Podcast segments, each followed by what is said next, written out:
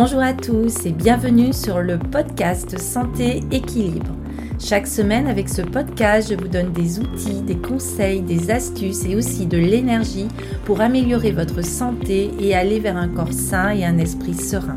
Je suis Martine Bosque, ostéopathe, praticienne de médecine chinoise, auteur et coach santé bien-être.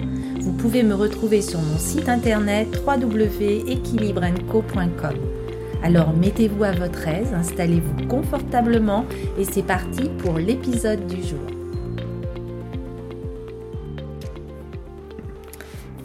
Bonjour euh, et ravi de vous retrouver pour euh, ce nouvel euh, épisode. Alors aujourd'hui, je vais répondre à une question qu'on me pose souvent. Euh, quelle est la différence entre le Qigong et le yoga et pourquoi vaut-il mieux pratiquer le Qigong ou alors le yoga?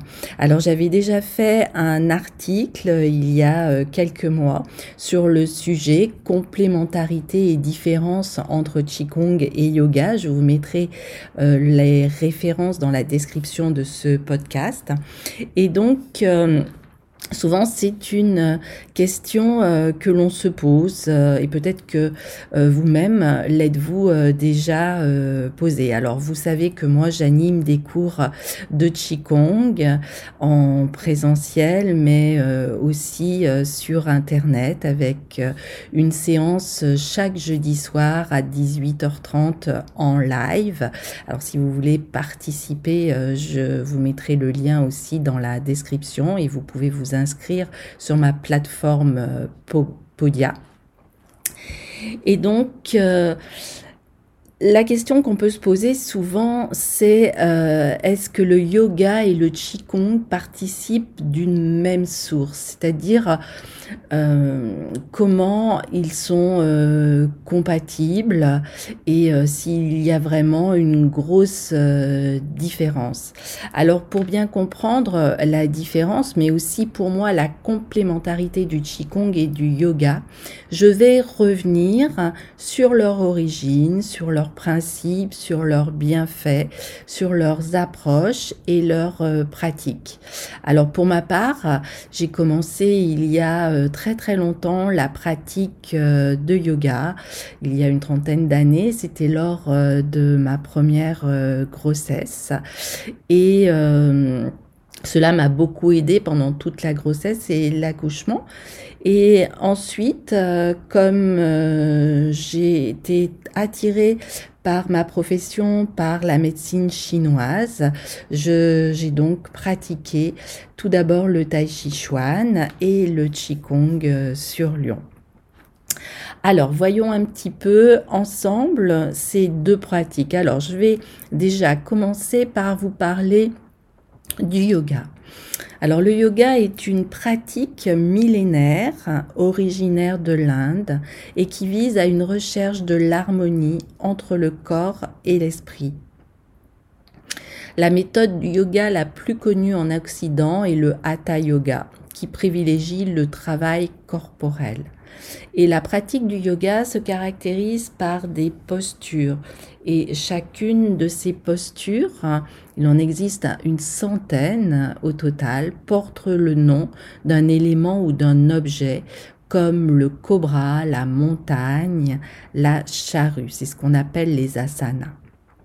Et ces postures visent à développer progressivement la souplesse du corps, mais aussi la capacité respiratoire, l'attention, l'écoute.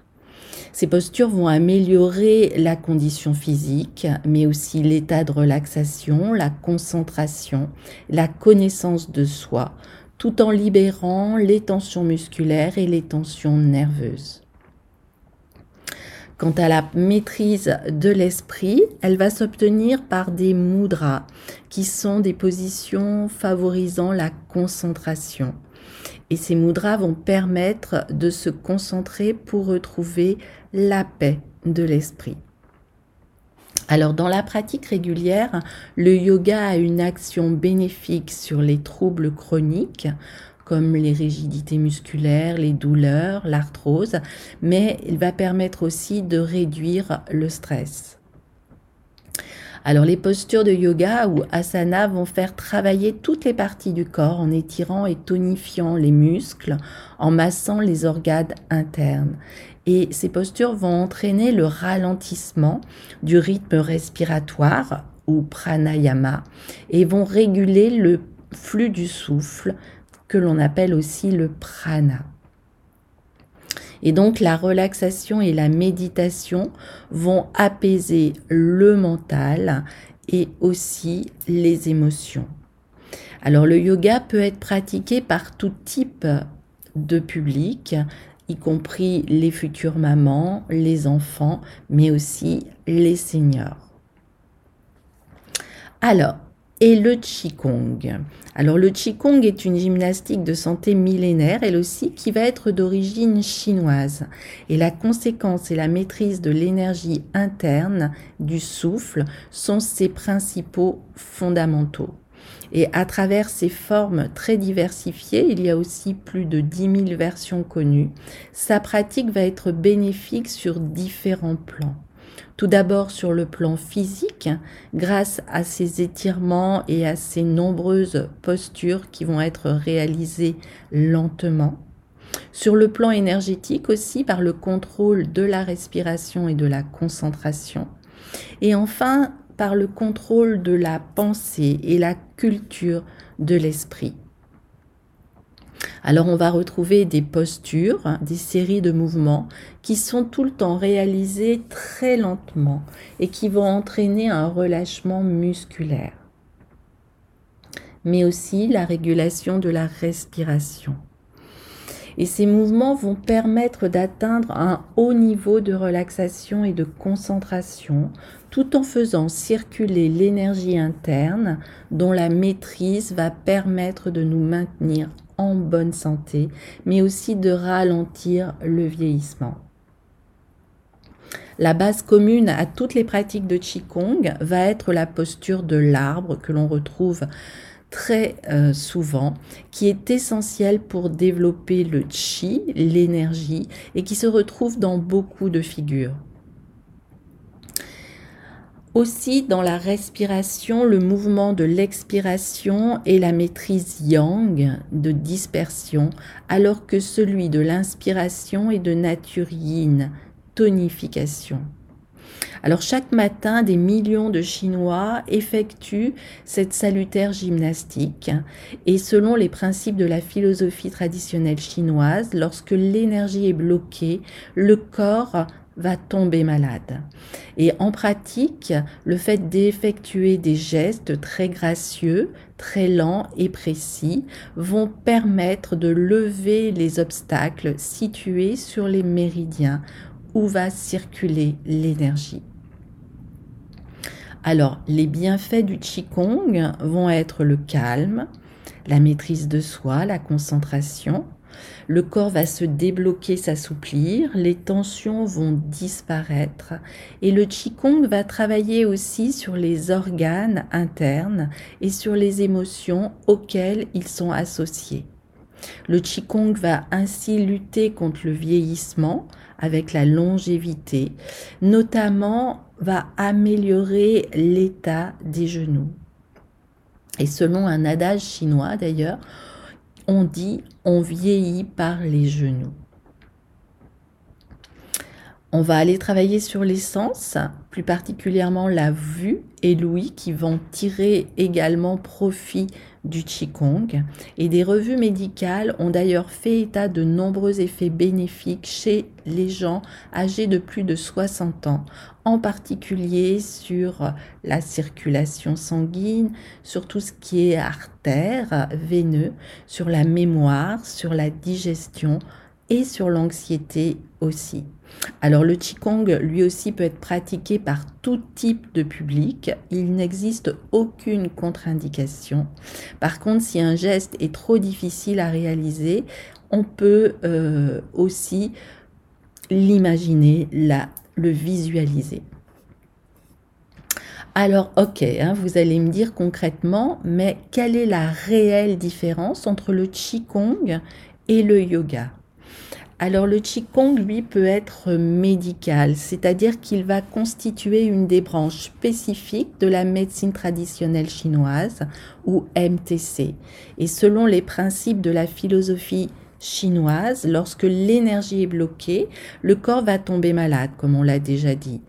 Et comme le Qigong est fondé sur la même théorie que la médecine traditionnelle chinoise, c'est-à-dire les méridiens, les cinq éléments, les organes, hein, si cela vous intéresse, vous pouvez aller consulter le livre que j'ai écrit et sur la médecine chinoise et sur le Qigong qui a été publié aux éditions Marie-Claire. Et il y a ainsi toute une grille d'interprétation qui indiquera quel organe il faut stimuler et travailler.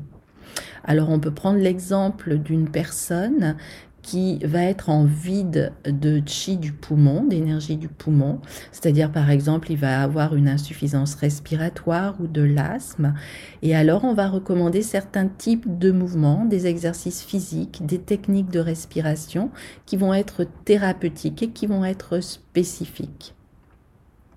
Donc on peut dire que le Qigong comporte des exercices conçus dans un but purement médical. Et en pratique, vous allez effectuer des gestes qui vont être très gracieux, très lents, très précis, qui vont être très harmonieux, qui vont permettre de lever les obstacles situés sur les méridiens où circule l'énergie. Et donc c'est le principal but recherché. Pour ma part, ce qui le différencie du yoga, c'est le travail aussi selon les saisons et selon donc les émotions correspondantes. Par exemple, là, en hiver, on va aller travailler sur deux méridiens qui sont rein et vessie et on va aller travailler sur un élément qu'on appelle l'élément qui correspond à la saison de l'hiver, et à une, à émotion spécifique qui va être la peur. Alors, on peut dire aussi que le Qigong est thérapeutique, c'est-à-dire qu'il va permettre de charger les mains énergétiquement pour guérir et soigner. Mais le Qigong amplifie ce phénomène et inclut même des exercices spéciaux qui vont permettre de faire sortir du corps cette énergie que l'on appelle le Qi. Je pense aussi que le Qigong est plus accessible et il est plus facile d'accès à un plus grand nombre de personnes et surtout à des personnes qui souffrent de troubles et de douleurs articulaires. Il ne demande pas de porter le poids du corps sur les mains comme certaines postures de yoga, mais privilégie l'utilisation du poids du corps sur les pieds avec particulièrement l'enracinement à la terre. Bon, bah maintenant, à vous de pratiquer selon vos avis, selon vos ressentis, soit le Qigong et le yoga, en sachant que l'on peut manger un morceau de gâteau au chocolat, mais aussi une tarte au citron. Voilà, et je pense qu'il est donc bon de prendre dans la vie le meilleur de chacun des mouvements et d'en tirer le meilleur Voilà, je vous souhaite une très très belle pratique et surtout une belle énergie, une belle longévité, quelle que soit la pratique que, que vous choisissez. Je vous dis à très très bientôt. Portez-vous bien.